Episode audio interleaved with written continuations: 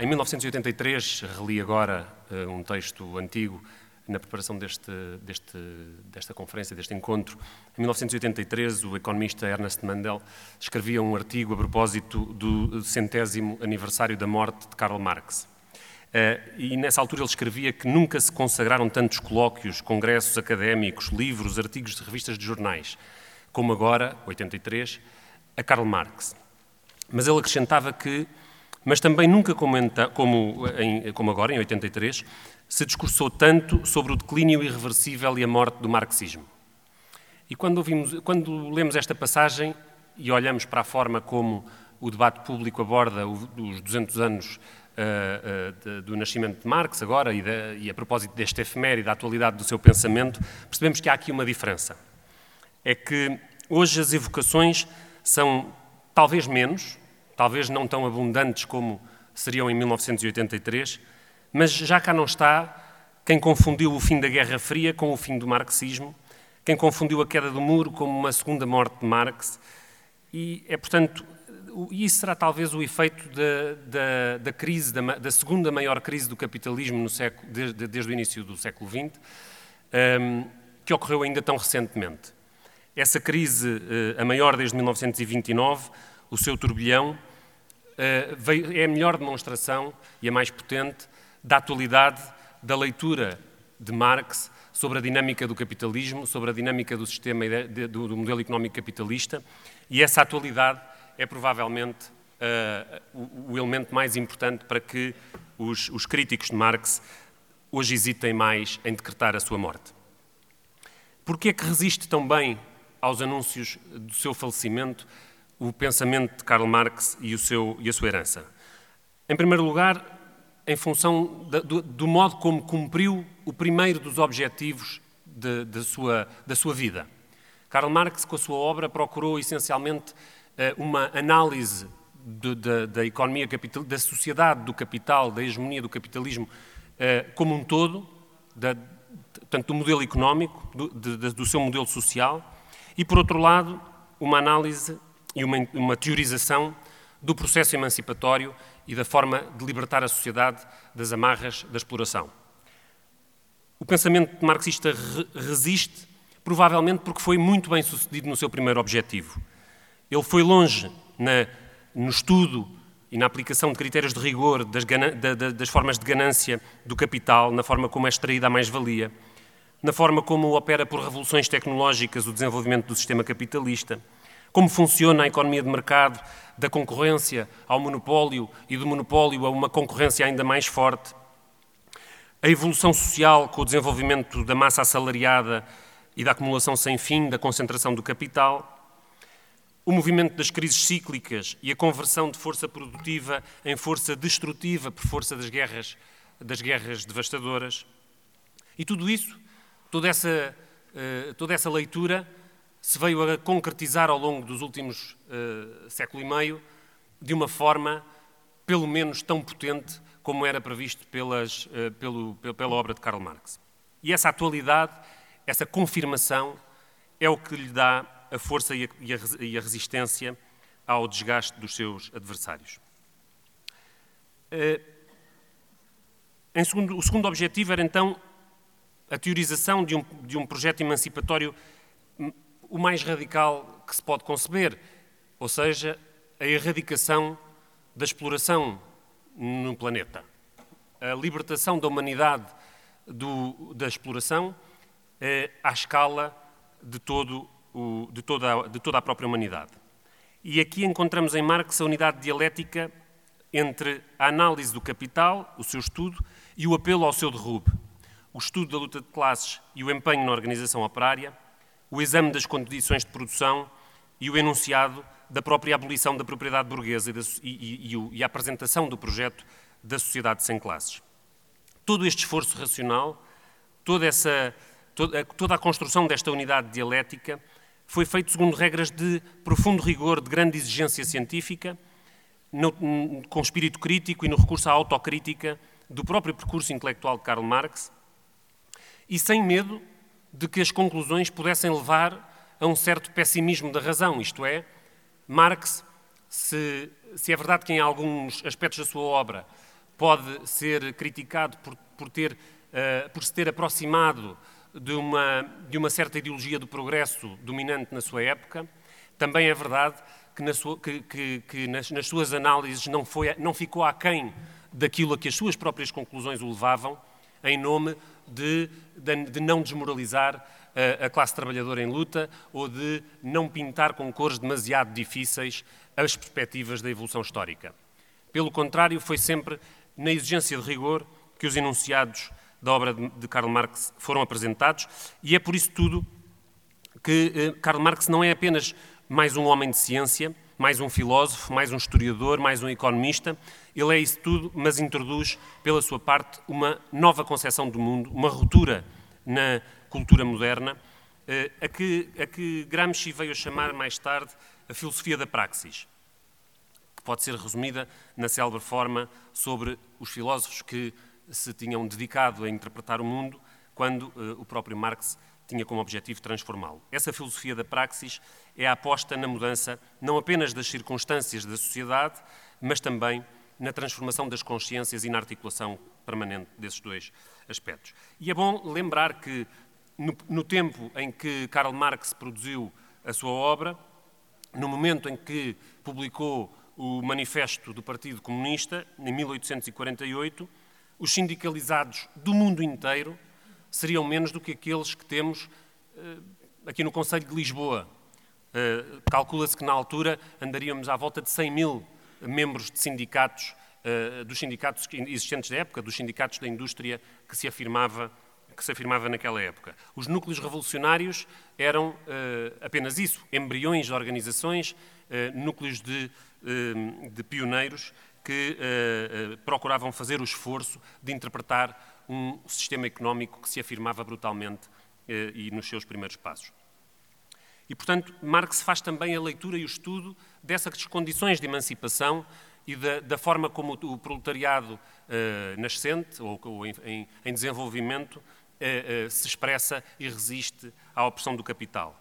E é isso o estudo das revoltas espontâneas da sua época e a previsão sobre os esforços da organização futuro, sobre as experiências de cooperação a desenvolver, sobre a dinâmica da solidariedade de classe e sobre as revoluções conscientes que viriam no futuro, baseadas na própria experiência da luta, nos seus avanços e nos seus recuos, eh, e no próprio programa marxista, como depois veio a suceder, e essa é a grandeza da obra de Marx e a sua, e a sua dimensão.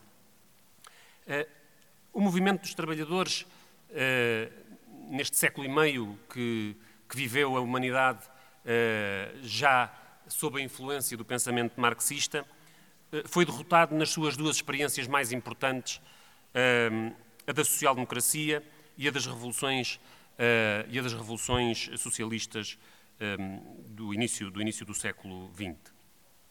A, a, a social-democracia, depois de abdicar do, seu, do próprio programa socialista ao apoiar as potências na Primeira Grande Guerra, uh, arrogou-se nos anos 50 e 60 de ter conseguido domesticar o capitalismo, de, ter, de lhe ter conseguido impor, a partir do exercício do poder de Estado, a partir da abdicação do objetivo da transformação social e da superação da exploração, de ter conseguido, apesar dessas capitulações, domesticar a, a selvageria do capital e a exploração sem freios acabou devorada pelo sistema capitalista.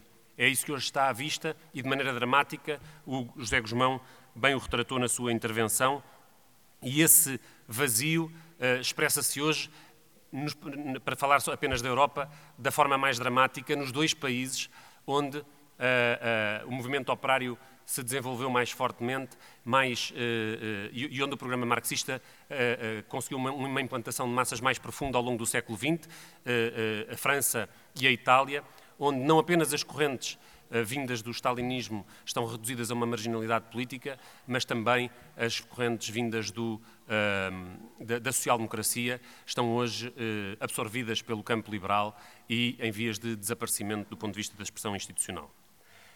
A segunda grande experiência, que foi a das revoluções socialistas vitoriosas, eh, ocorreu apenas em, em, países, em, países, atrasados, em países onde o capitalismo dava apenas os seus primeiros passos e não tiveram correspondência nos países do capitalismo avançado, acabando congeladas em processos de opressão que foram, talvez, a mais eficaz das vacinas anticomunistas, mais eloquentes do que a propaganda que o capitalismo foi capaz de fazer contra, uh, contra o socialismo e contra o comunismo.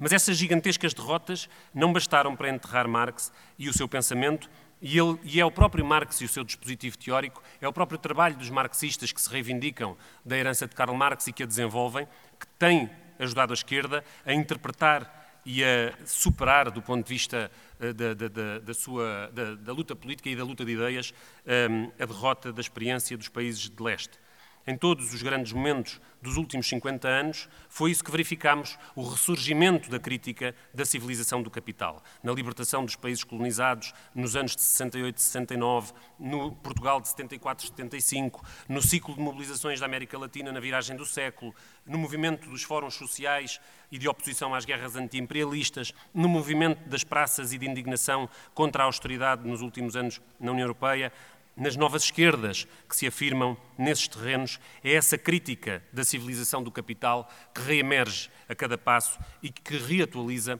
e convoca o debate da herança de Karl Marx. E é precisamente aí, na convergência de movimentos setoriais, de reivindicações específicas da luta dos imigrantes, da luta das mulheres, da luta LGBT, das lutas ecologistas, que resulta precisamente, eh, essa convergência resulta precisamente do efeito total que exerce o processo de acumulação de capital na vida em sociedade. Eh, eh, o capital alimenta-se precisamente destas várias opressões, molda-as, cruza-as, e é por isso que elas se encontram, que elas se encontram no, no, no, politicamente, que elas convergem em fóruns e em expressões comuns nas novas esquerdas que se afirmam, porque, ela, porque é a própria dinâmica do capital que o proporciona. A proposta do pós-modernismo parte daquela diversidade para pretender dissolver o poder do capital numa rede indiferenciada de relações e de instituições. Pelo contrário, o marxismo, sem impor, não impondo uma hierarquia das lutas, reconhece que o conflito de classe não é apenas mais um conflito entre os outros. É esse que estrutura a socialização no seu conjunto e determina todos os modos de conflito. E é também, e é também dos marxismos do século XX, que partem de Marx e vão mais além, que eh, são esses marxismos que nos ajudaram a compreender o imperialismo e o fascismo, o stalinismo e a sociedade do espetáculo, as revoluções sociais nos países periféricos e as novas formas do capital, a chamada globalização, que não é mais do que a generalização planetária das relações mercantis. Não se trata de uma herança homogénea ou de uma linha ortodoxa, mas é uma diversidade conflituosa e aberta que é absolutamente necessária perante o estado do mundo. O Max Avon, eh, que é professor e investigador na Universidade de Lakehead, no Canadá, e um estudioso eh, da cultura e dos ativismos, ehm, no texto introdutório que escreveu à sua intervenção de hoje, refere-se à dívida que todos partilhamos, ao passivo que nos cabe fazer o capital pagar, a dívida que temos aos nossos antecessores, aos nossos, àqueles que lutaram, àqueles que resistiram, e a todos aqueles que foram vítimas, em última análise, da uh, expoliação do capital, da exploração, da miséria e da morte pelas guerras que o capital uh, disseminou no último século e meio. Essa dívida uh, é uma dívida a todos. São milhões de seres humanos que sofreram por, por, por, por viver sob o jugo do capital e que sofreram por lutar para superar esse jugo do capital. Uma dessas pessoas foi o próprio Karl Marx pela, pelo, pela importância da sua herança, uh, a ele também temos uma dívida, uh, que é a de estudar, a de nos reivindicarmos dessa herança e de a multiplicarmos, de a desenvolvermos, de a atualizarmos, porque ela nos pode ser e vai ser tão útil para conhecer e para interpretar e para nos prepararmos para a luta nos próximos tempos. Muito obrigado.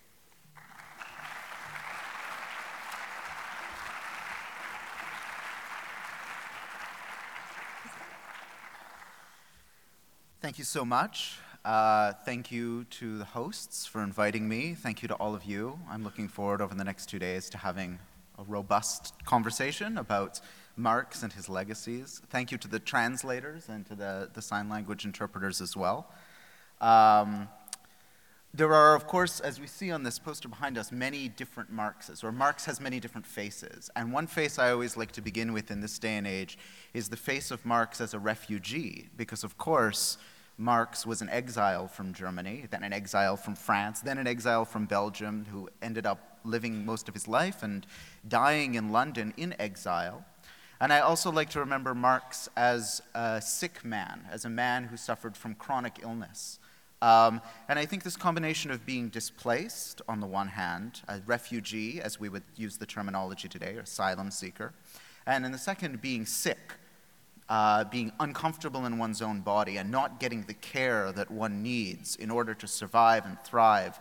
These are the sorts of Marx that we need today as well, a Marx that helps us understand sickness and displacement. And it's in the spirit of that Marx that I want to speak today about an unusual topic when it comes to Marx, uh, which is revenge. Um, and this work that I present to you today is uh, new, it's very speculative, so I look forward very much to your, your thoughts and your concerns about it. It comes out of my previous work, uh, as was mentioned, on the question of the imagination, and specifically the radical imagination, what is it in our imaginations that gives rise to the possibility of social movements, to the possibility of revolutionary struggle, to the possibility of changing society, especially important in times when it feels like nothing can change, when it feels like the structure of power is so strong that it will never break. So the radical imagination is important. But one of the challenges I received when I was writing about the radical imagination was uh, yeah, it's a beautiful concept, but can't also the radical imagination be a very ugly thing? What about the imagination of the right? What about the imagination of the fascists? What about the imagination of reactionaries? And this led me to begin to wonder about this question of revenge.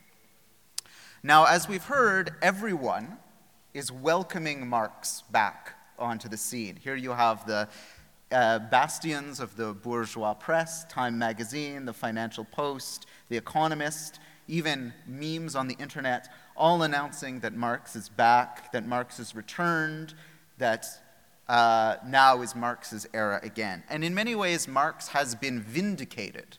His predictions have been vindicated, and I'll name, name only three. We can mention many more.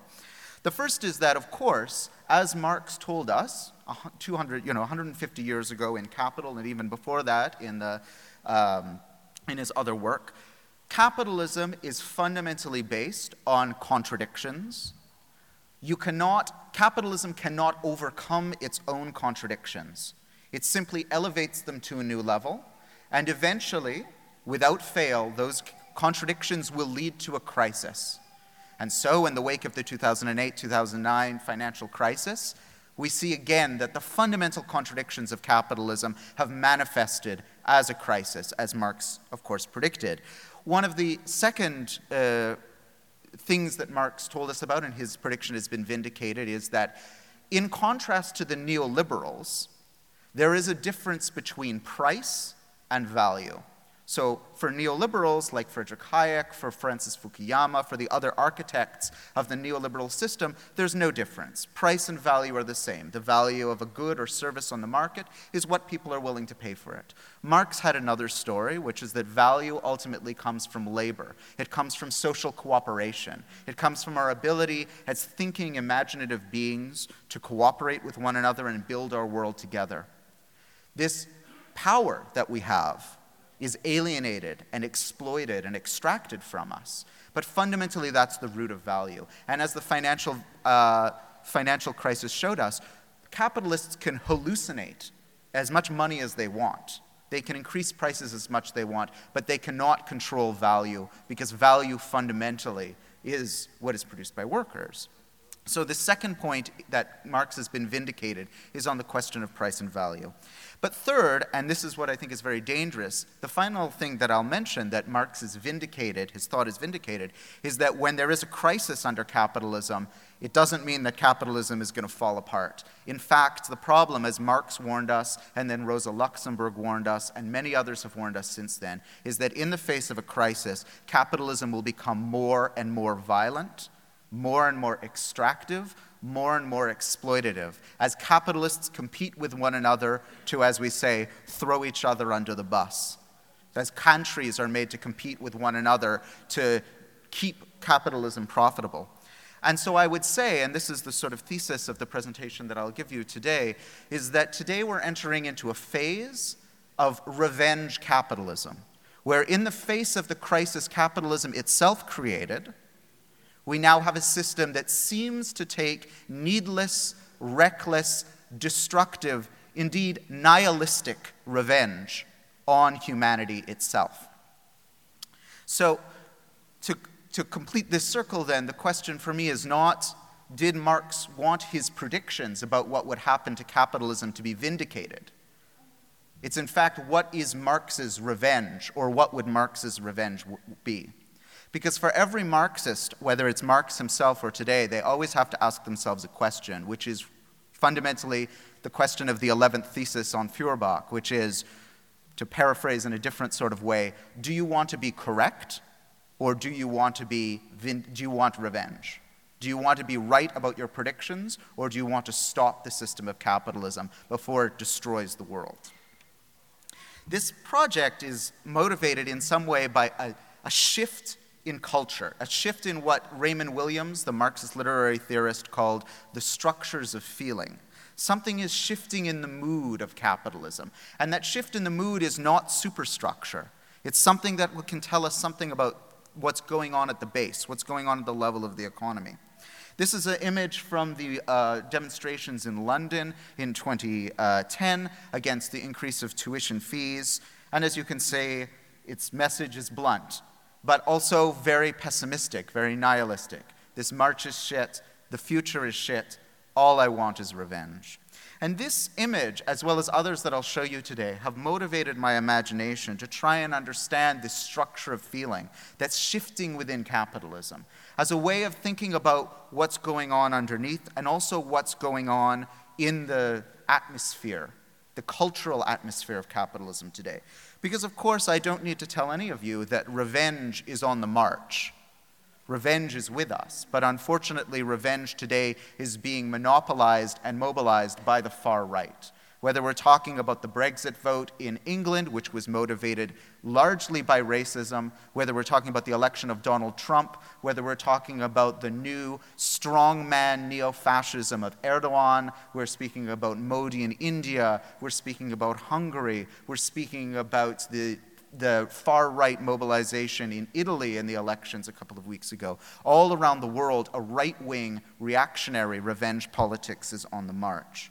And so, my question is can we go back into the Marxist archive? Can we go back and learn from Marx and those who followed in his footsteps to think about a different theory of revenge? Of course, this culture of revenge, this structure of feeling, is also represented in our popular culture. As many of you know, on the left we have the Django Unchained, one of the great revenge films of the new millennium, of course, made by the master of revenge film, Quentin Tarantino. On the right, we have a map of all of the people who've been killed in Game of Thrones. It's important to recognize that Game of Thrones is the most successful televisual spectacle that has ever existed. So, why is it that a, mo- a, a film or a, a set of TV shows that are only about revenge, there's no other plot except revenge? Why is this so popular now? These are symptoms of the uh, problem that I'm trying to speak of. I want to start with this quotation from Dan O'Sullivan, writing in the American Marxist magazine Jacobin about the day after the election of Donald Trump. Vengeance is mine, or so thought a lot of people last Tuesday following Trump's electoral victory, consciously or not. A posture which poses an implied question that is never answered. Vengeance for what? Maybe they, the Trump voters, didn't know entirely themselves, just a vague, painful throbbing at the base of their necks, a pregnant, silent anger, an inability to look in the mirror. So, my question here, my quest is to discover the prehistory of this revenge. How did we come to this moment when capitalism unleashes new vengeful ideas and new vengeful ideologies, and also seems as a system to be taking its own revenge. Well, let's begin in the 1500s in London. Let us begin with Francis Bacon, a philosopher to James I, a man who was at one point Chancellor of the English Crown during its first stages of colonialism in the 16th century. Francis Bacon was also a philosopher. Some credit him with being the inventor of the scientific method. And he writes as he's trying to ingratiate himself with the crown again, because at this point he was out of favor, he was locked in the Tower of London. He writes an essay on revenge to please the king. And what does he write? A man that studieth revenge keeps his own wounds green, which otherwise would heal and do well. Public revenges, public revenges, are for the most part fortunate, as that of the death of Caesar. But in private revenges it is not so. Nay, rather, vindictive persons live the lives of witches, who, as they are mischievous, so will end they unfortunate. What's going on here? Bacon is telling the king, his client, that when the state acts in its own interest to preserve power, when it acts in vengeance against the population, this is a public revenge and is legitimate. What is illegitimate is the private revenges of the citizens. You have to trust to the government, to the state, to take care of the law.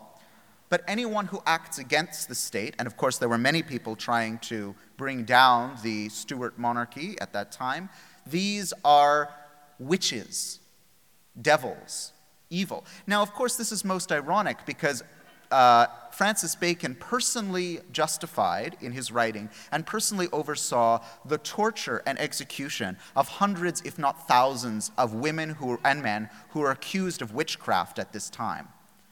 And as Silvia Federici, Maria Mies, and other fe- Marxist feminist scholars have shown us, the witch hunts of the 16th century in England were a key moment in the birth of capitalism. They destroyed women's power within the community. They were the instantialization of a new form of capitalism and patriarchy that would come to define the world order, that would become the staging ground also for colonialism. So it's not insignificant that Francis Bacon is the place where I choose to start this story about revenge.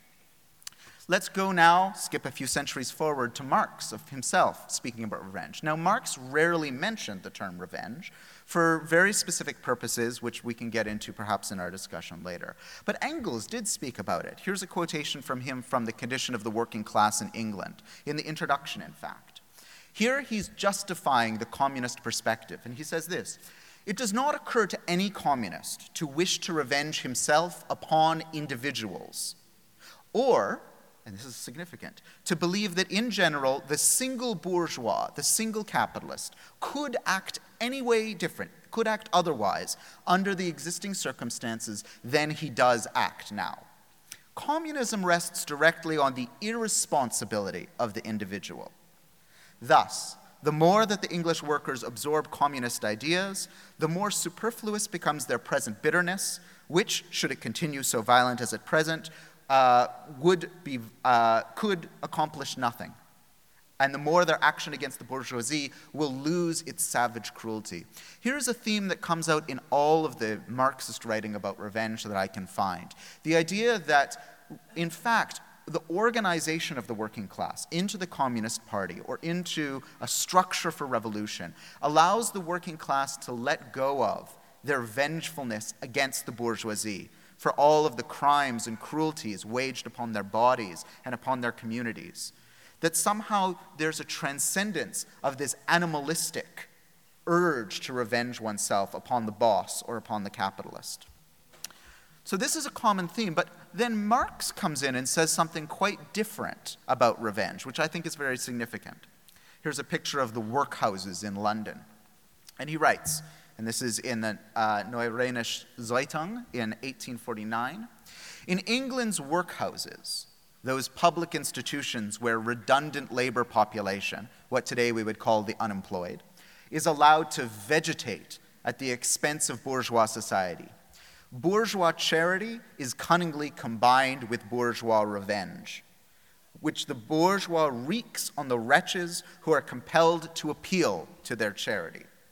These unfortunate people have committed the crime of having ceased to be an object of exploitation that would yield a profit for the bourgeoisie, as is the case in ordinary capitalist life, and instead have become the object of expenditure to derive benefit from them. So here Marx is picking up on a thread about what happens with revenge under capitalism. Capitalism itself starts to take revenge on workers, on the oppressed, on the exploited.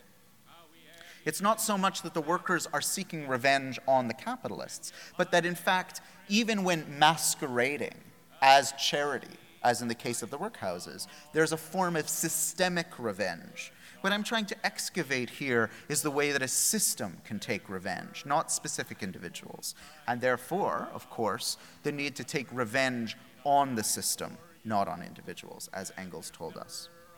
Here's Marx writing about the Sepoy Mutiny in India in the 1850s, when Hindu and, and Muslim soldiers who were working for the British East India Company rose up together and had a massive revolutionary uh, activity to try and throw off the shackles of English colonialism. Following the uh, suppression of the mutiny, what the English call the mutiny, uh, Marx wrote about the incredibly violent reprisal against the Indian people, where millions of people were murdered in the streets as a retribution for the audacity they had to rise up against their oppressor. Marx writes in 1857 However infamous the conduct of the sepoys, it is only the reflex in a concentrated form of England's own conduct in India. To characterize England's rule, it suffices to say, and I think this phrase is extremely important torture formed an organic institution of its financial policy. So there's something about the financial policy of British colonialism, highly financialized British colonialism, that demands torture, that demands a certain kind of vengeance. It is the rule, Marx continues, of historical retribution, that it is the instrument that is forged not by the offended, not by the sepoys, not by the working class, but by the offender himself historical retribution, the tools are forged by the oppressor, not by the oppressed. To skip forward a little bit in time to the Paris Commune of 1871, where the people of France, starving because of the ludicrous imperialism of Napoleon III, which subjugated the whole French population to warfare and allowed millions of French citizens to starve. After the catastrophic failure of the French invasion of Prussia at the time, the Parisian citizens came together and occupied the city, de- declaring it a socialist commune. Marx had many things to say about the commune, which are still extremely relevant today. But this image I want to show you is of the bourgeois press's defamation or insult towards the women of the commune, who were highly empowered, taking up positions of leadership and even arming themselves to defend the commune from the French military. At the end of the commune, as the last battles were occurring, as the French military took back the city, the image of the Pétroleuse, was propagated. This idea of the crazy, witch like woman who was so vengeful in her nature that she would burn down the beautiful city of Paris rather than see it reclaimed by the bourgeoisie. So, this specter of revenge, this witch like figure, again recurs as a way of defaming working class rebellion. And of course, the reality was that in the weeks that followed, uh, the retaking of the city by the French troops, the true vengeance began. The so called Semaine Sanglante, the week of blood, where 70,000 communards were murdered in the streets and 70,000 more were imprisoned or sent into exile. The true revenge, if there was one. So we can say already that revenge is an idiom or a theme that is taken up by the ruling class more than it's taken up by the working class. But now I want to show you a couple of slides of uh, images and, and texts uh, that where the working class and other oppressed people have um, reclaimed a discourse of revenge. And because you're probably tired of hearing me speak, I'll now play a song uh, from the great uh, folk singer from the United States, Utah Phillips. Uh, and this song is called We Have Fed You All for a Thousand Years. And I'll put the lyrics up now. Can we, can we play the song?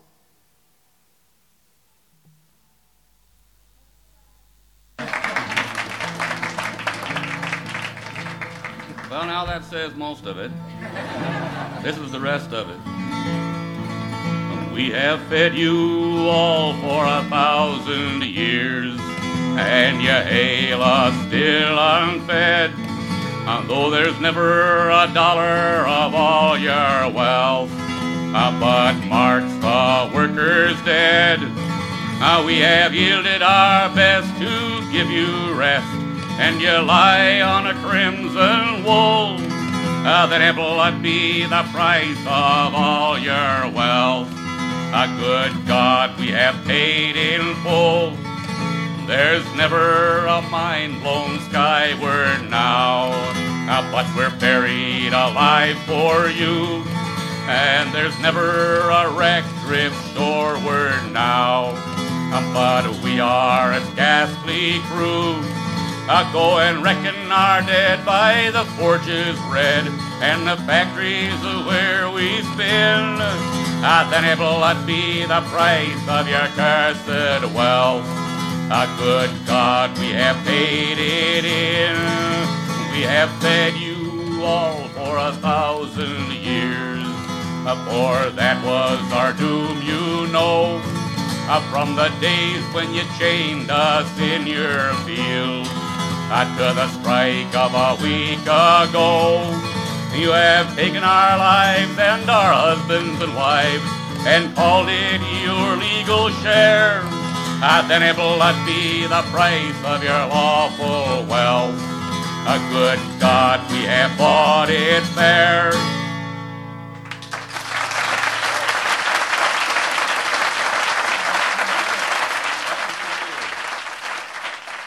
My, my thesis about songs like this and about working class and oppressed cultures that mobilize the idea of revenge is that it's actually not about revenge.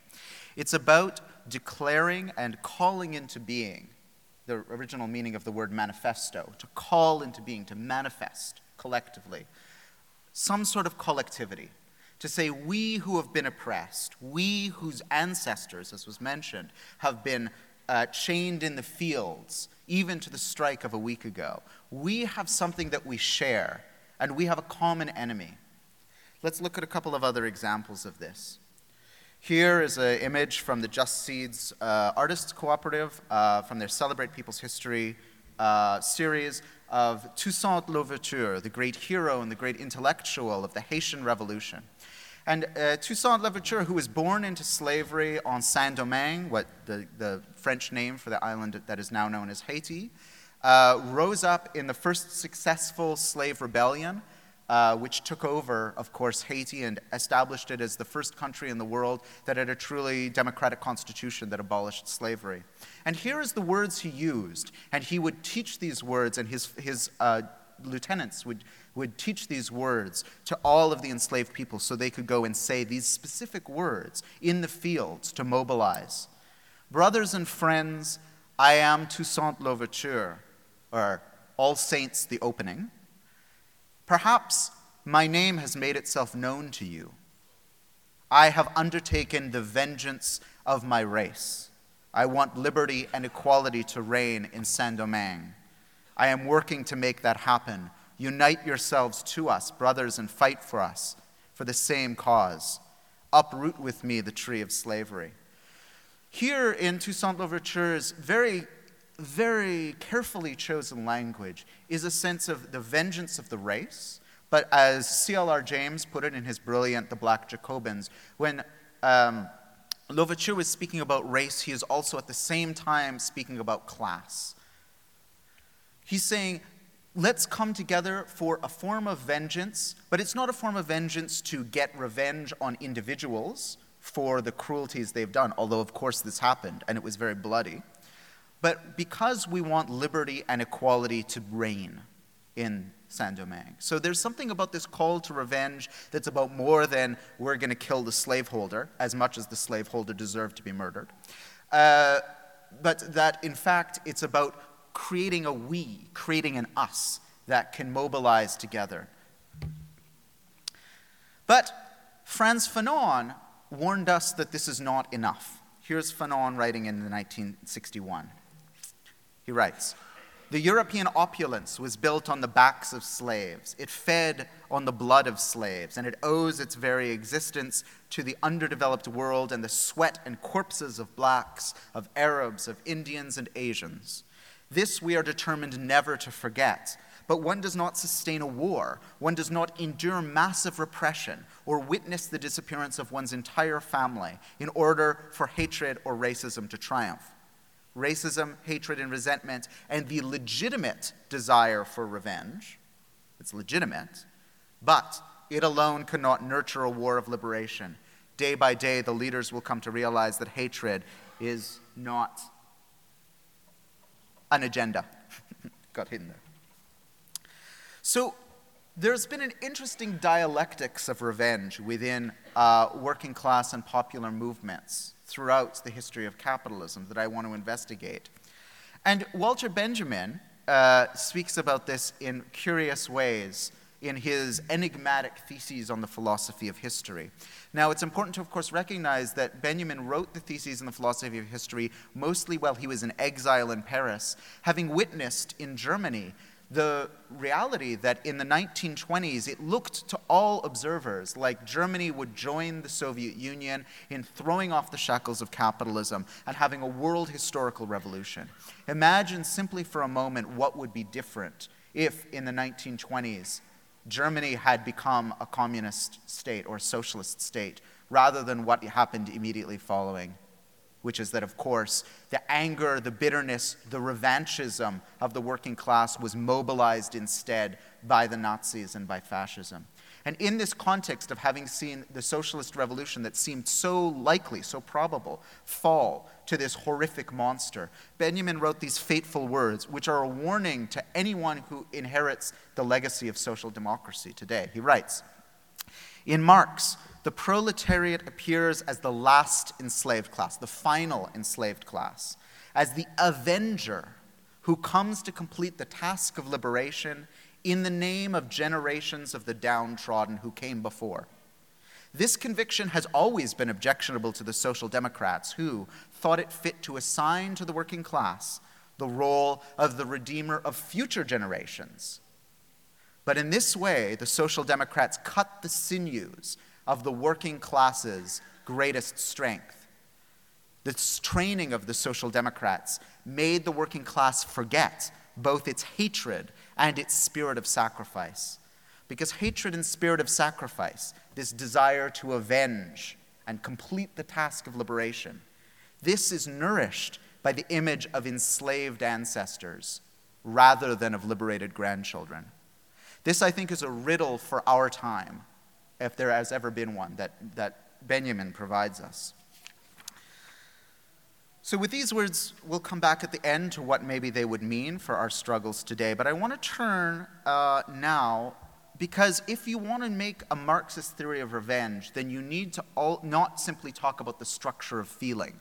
You need to not just talk about culture, not just talk about discourse, but talk about economics as well political economy. What is the political economy of revenge? This is the question that captivates me. And so I want to go through a few theorists who have offered us some tools to think about it. The first is the American uh, geographer who sadly died a couple of years ago, Neil Smith, a colleague of uh, David Harvey working in New York.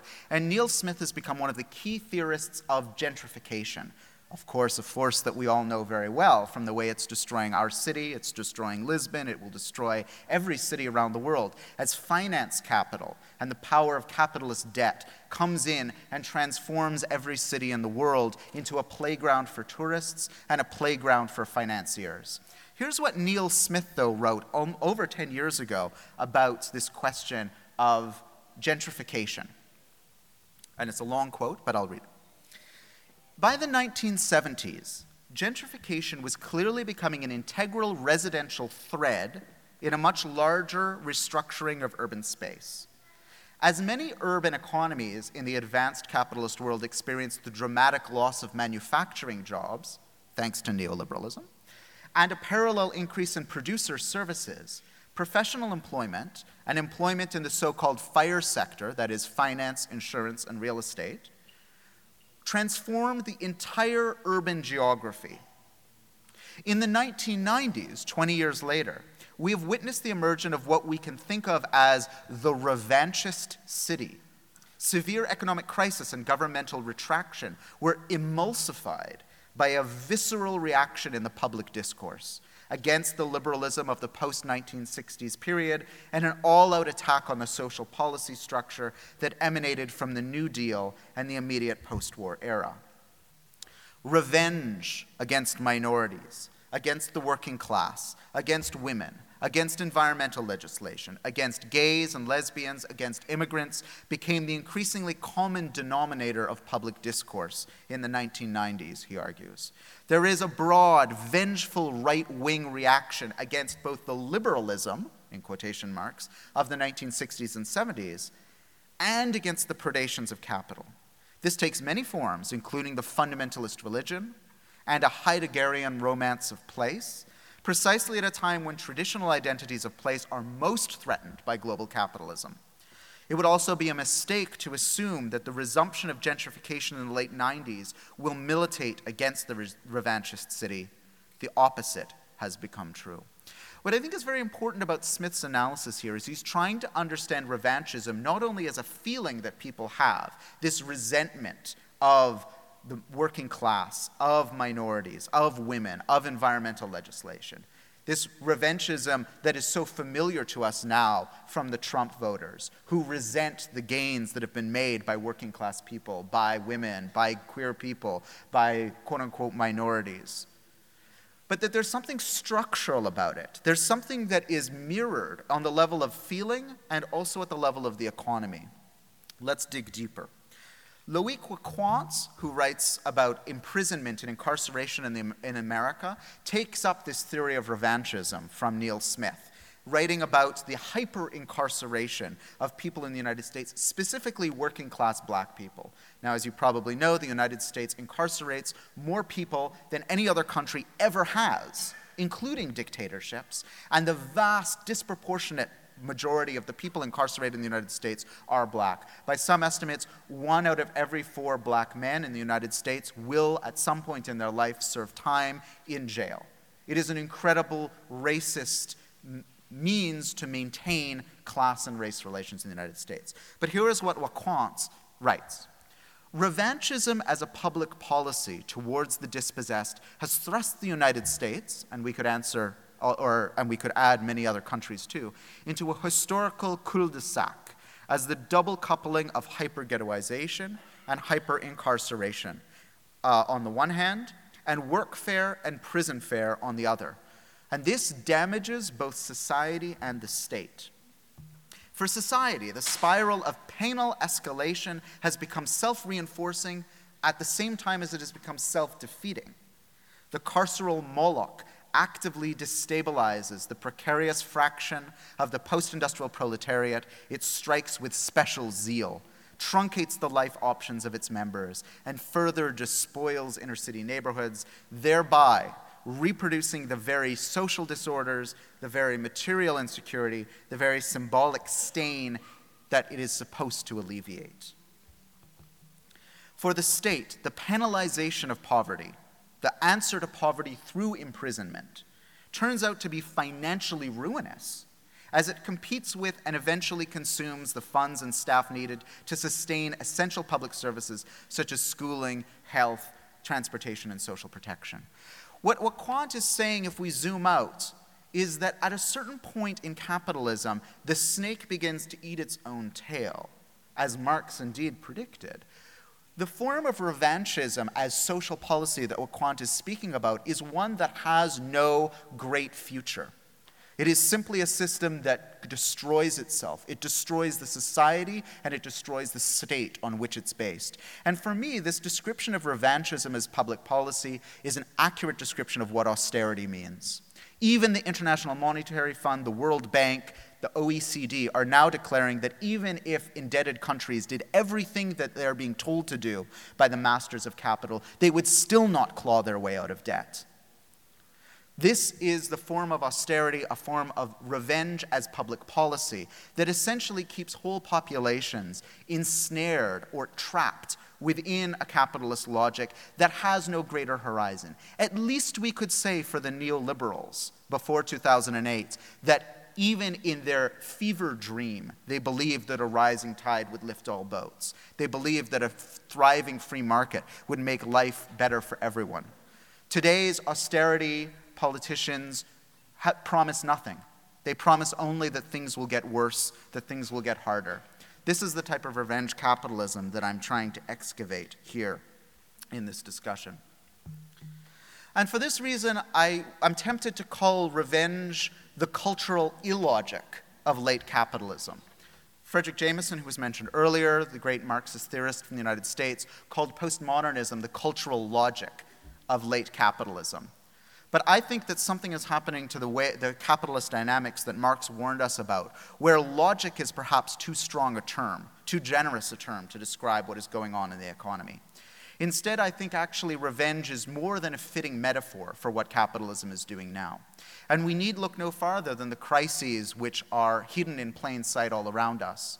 Can we describe the ecological crisis, the crisis of global warming, of the acidification of the oceans, of the desertification of lands around the world, as anything other than capitalism's revenge on the planet itself? Austerity and debt, as well, these massive impositions on whole populations, which keep them ensnared and trapped by hallucinatory concepts, could also be understood to be a form of revenge. And the rise in incarceration, as Wacquant mentioned, but we could also mention the militarization of borders and the increasingly vicious and mean spirited and racist echoes of imperialism and colonialism around the world, where hundreds of thousands of people are allowed to simply die in the Mediterranean Ocean because, for economic reasons, essentially. For fear of the economic threat that they pose, or for, uh, to answer the desires of neo racists and neo fascists. This is a form of revenge capitalism. It's the thesis that I'm working towards. Let's turn now to the thought of Franco Bifo Berardi, Italian autonomist theorist that some of you may be familiar with, who also offers a very interesting theorization of where this spirit of revenge came from. He argues that in the 1970s, something fundamental shifted. Capital, he says, took hold of technology in order to increase exploitation and submit the well being of society to a now useless labor. In the 1970s, in other words, it should have been a moment where it, gradually meaningless toil, as Robert Morris put it, was replaced by automation, and so that we could get along with the work of living and supporting each other and building a society that, in which we could all thrive. All the world's governments, he continues, preached the need to work more, precisely at the moment when it was ripe to organize the break from the regime of waged labor into another post capitalist economy precisely when the moment was ripe to transfer human time from the sphere of rendering service to the sphere of care for the self and for others. The effect was an enormous stress overload and an impoverishment of society. With, with workers no longer needed, labor was cheapened, it cost ever less and became ever more precarious and ever more wretched. Workers tried, by way of democracy, to stop the liberal laissez faire offensive but they got only a measure of the impotence of democracy in the face of neoliberalism. For its part, the left preached competition and privatization, the social democratic solution. It promised work and supplied precariousness.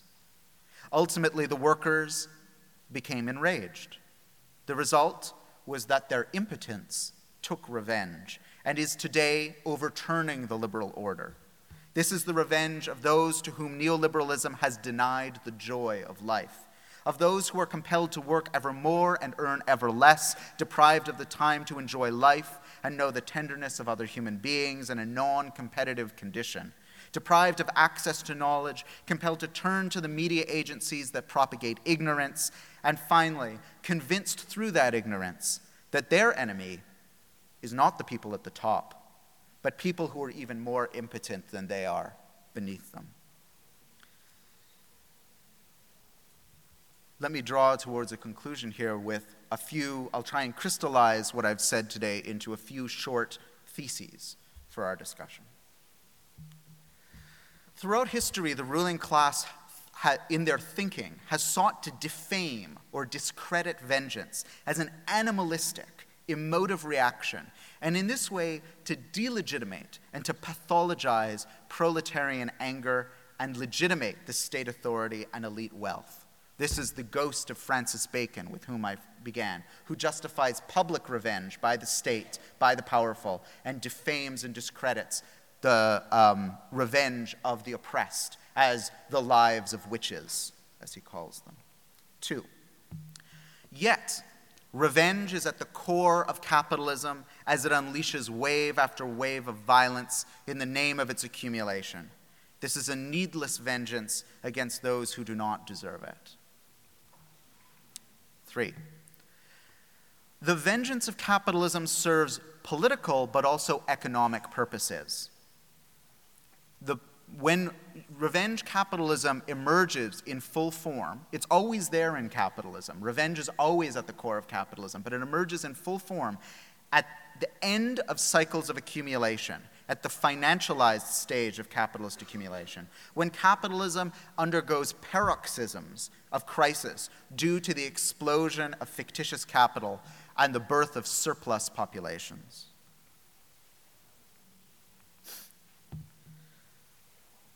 Fourth, the social dislocation and existential pain caused by revenge capitalism gives birth to reactionary revenge politics, as we see all over the world with the rise of neo fascist, neo racist movements. As Fanon warned us, and Engels and Marx as well, well, vengeance can never be a sufficient grounds for meaningful solidarity.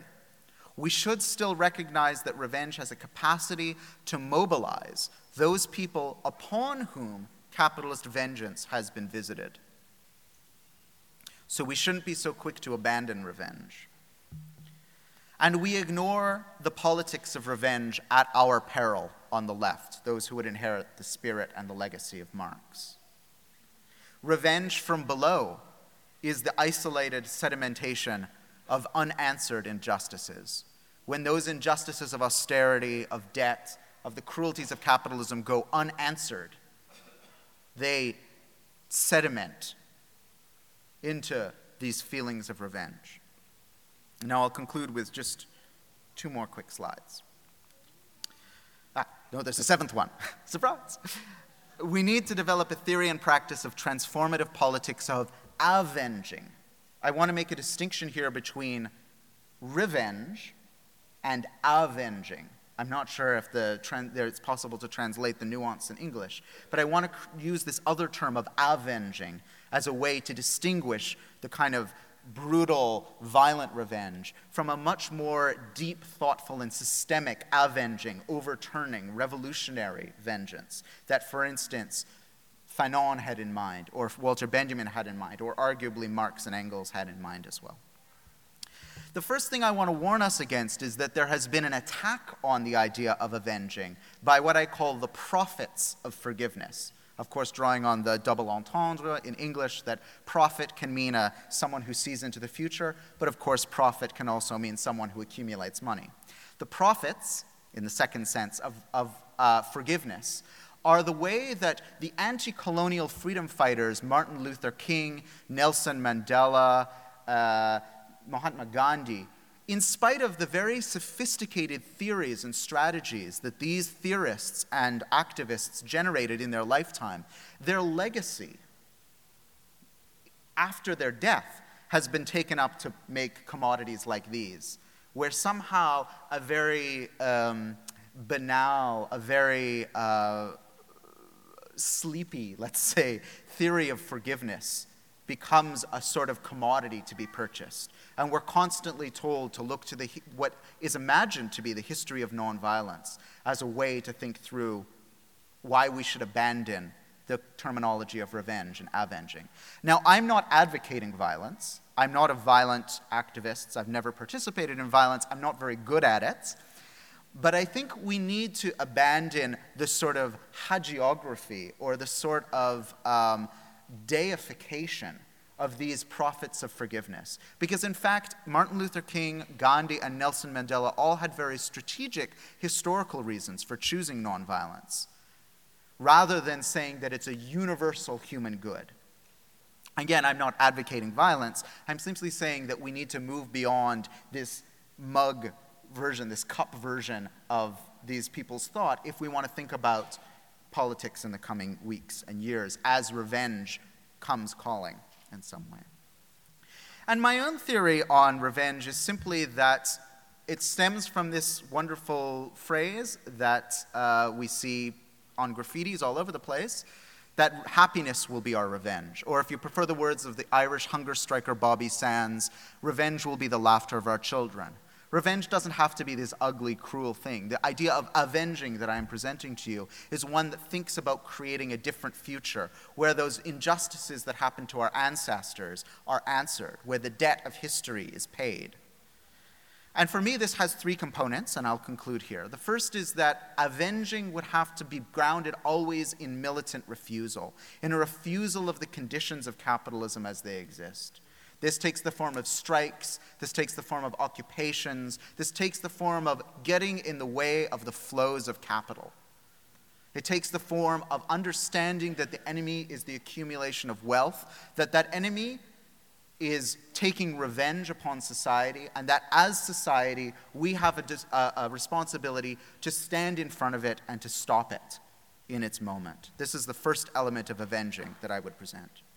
The second element is seizing the means of reproduction, a, uh, a theory familiar to those of you who've studied Marx. Marx, of course, seemed to appear to mean it in terms of taking back the means by which society generates wealth I, of course, think that's a good idea. Society should have a right to take back the factories, to take back all of the privatized infrastructure. We, as those who have built this world, are entitled to everything we have built, and the capitalists are entitled to nothing. However, by seizing the means of reproduction, I also want to echo the demands and the imagination of Marxist feminists who alert us to the fact that production the production of goods and services is only the top layer of our society, and that underneath is the sphere of social reproduction, the care of community, the care for one another, the sphere of health, caring for children, making food, creating domestic space, and cultivating community. These are also the cultivation and seizing back the means to control this is also part of what I see as the Marxist struggle to avenge today. And finally, the radical imagination, where I began. For me and my colleague Alex Khasnabish, in our work on the radical imagination, we interviewed and spoke with social movements for, for a long time about how they imagine the world as differently. We insist that the radical imagination is not something that you have inside your head, but something that you do together. It's something that emerges from the context of struggle. It emerges from the encounter of people who are struggling together for a different and better world. And I think somehow these three elements together militant refusal, seizing the means of reproduction, and the radical imagination if we can find a way to combine them, will give us a pathway towards avenging ourselves upon a system that is presently taking revenge upon us. But I look forward to discussing it with you and hearing your thoughts. Thank you.